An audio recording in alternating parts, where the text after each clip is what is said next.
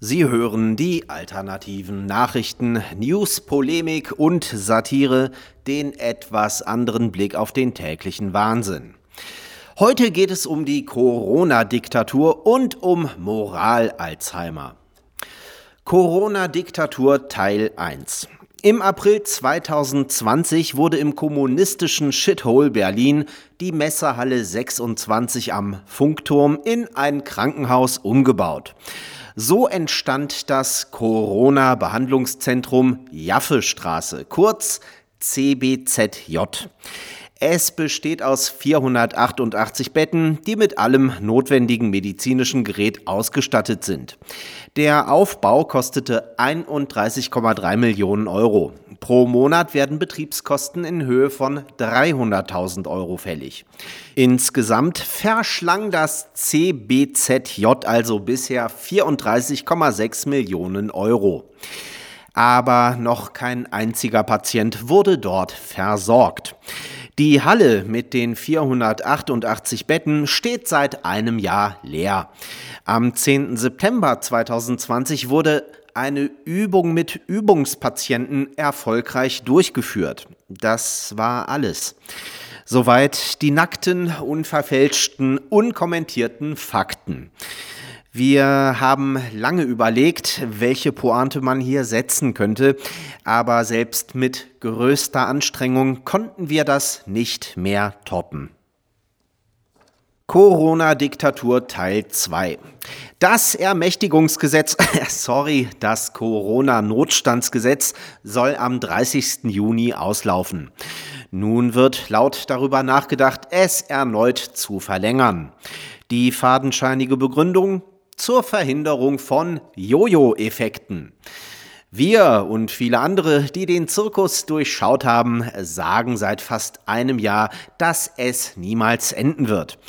Das gilt aber als rechte Verschwörungstheorie.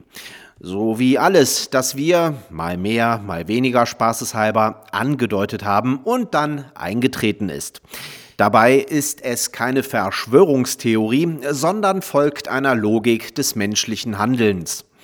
Dass Politiker eine Machtfülle, die sie sich einmal angeeignet haben, nur in seltenen Fällen freiwillig wieder zurückgeben, kann man im Geschichtsbuch nachlesen. Denken wir das mal kurz zu Ende. Von allen bisherigen Lügen wie Inzidenzwert ist der Jojo-Effekt die genialste, denn damit kann man jedwede totalitäre Maßnahme wirklich bis zum Sankt Nimmerleinstag aufrechterhalten. Der vergessene Judaslohn. Heute vor einer Woche berichteten wir über die 25.220,28 Euro Nebeneinkünfte, die Trampolina Baerbock rein zufällig vergessen hat, dem Bundestag zu melden kann man ja mal vergessen, wenn's von der eigenen Partei kommt. Es handelte sich dabei übrigens um Weihnachtsgeld, das sie sich selbst genehmigt hatte. Kurz darauf hat nun auch Cem Özdemir Sonderzahlungen seiner Partei an ihn publik gemacht. Das Büro des grünen Bundestagsabgeordneten teilte mit, Zitat, Herr Özdemir hat im Mai 2021 Jahressonderzahlungen in Klammern Weihnachtsgeld für die Jahre 2014 bis 2017 eigenständig nachträglich der Bundestagsverwaltung gemeldet, nachdem ihm und seinem Büro aufgefallen ist, dass dies versehentlich nicht bereits erfolgt ist. Zitat Ende. Ja, auch hier kann man läppische 20.580 Euro und 11 Cent schnell mal vergessen. Die fallen ja kaum auf bei den Absahnern in der Politik, die an leistungslosen, unbegründeten Sonderzuwendungen Summen erhalten, für die der Otto Normalsteuersklave durchschnittlich ein ganzes Jahr schuften muss.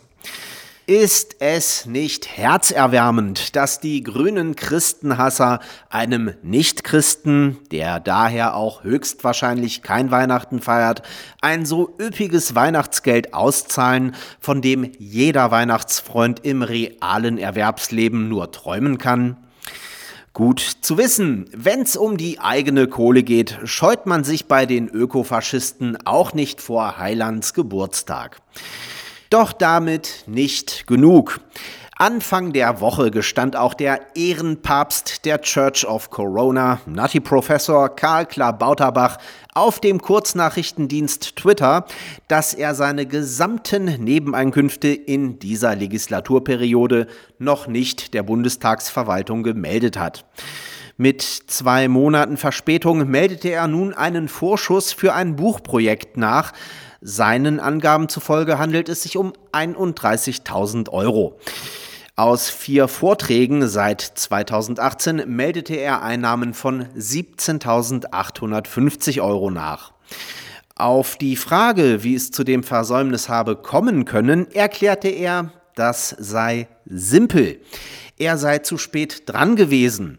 Er habe eine Augenoperation hinter sich gehabt und wegen diverser anderer Belastungen habe er es zwei Monate versäumt, den Bundestag darüber in Kenntnis zu setzen. Ja, das kann man gut verstehen. Wer die ganze Zeit nur von Fernsehstudio zu Fernsehstudio vagabundiert, um das Paniklevel auf dem Höchststand zu halten, hat keine Zeit, sich um seine Nebeneinkünfte zu kümmern. Lauterbach hat sich entschieden, die kompletten Einnahmen aus den Vorträgen, also die deutlich kleinere Summe, für Kinder in Indien zu spenden, die unter der Corona-Pandemie leiden. Ja, lieber Karl, schick dein Geld ruhig nach Indien, wo die Kinder so schlimm unter der Greisengrippe leiden. Ein Glück, dass es hierzulande keine Kinder gibt, die darunter leiden, sondern nur unter den Maßnahmen, die eine Folge der Panikmache von totalitären Größenwahnsinnigen wie Lauterbach sind. Der gesamte Vorgang ist mal wieder bezeichnend für den linksgrünen Gutmenschenmüll. Stockbesoffen von der eigenen Doppelmoral, raffgierig bis zum Erbrechen, verlogen bis zum Anschlag, voller Hass auf alles eigene, dafür aber ausgestattet mit einer stabilen Masse an Übernächstenliebe. Sie hörten die alternativen Nachrichten, Zusammenstellung und Redaktion, die Stahlfeder. Am Mikrofon verabschiedet sich Martin Moczarski.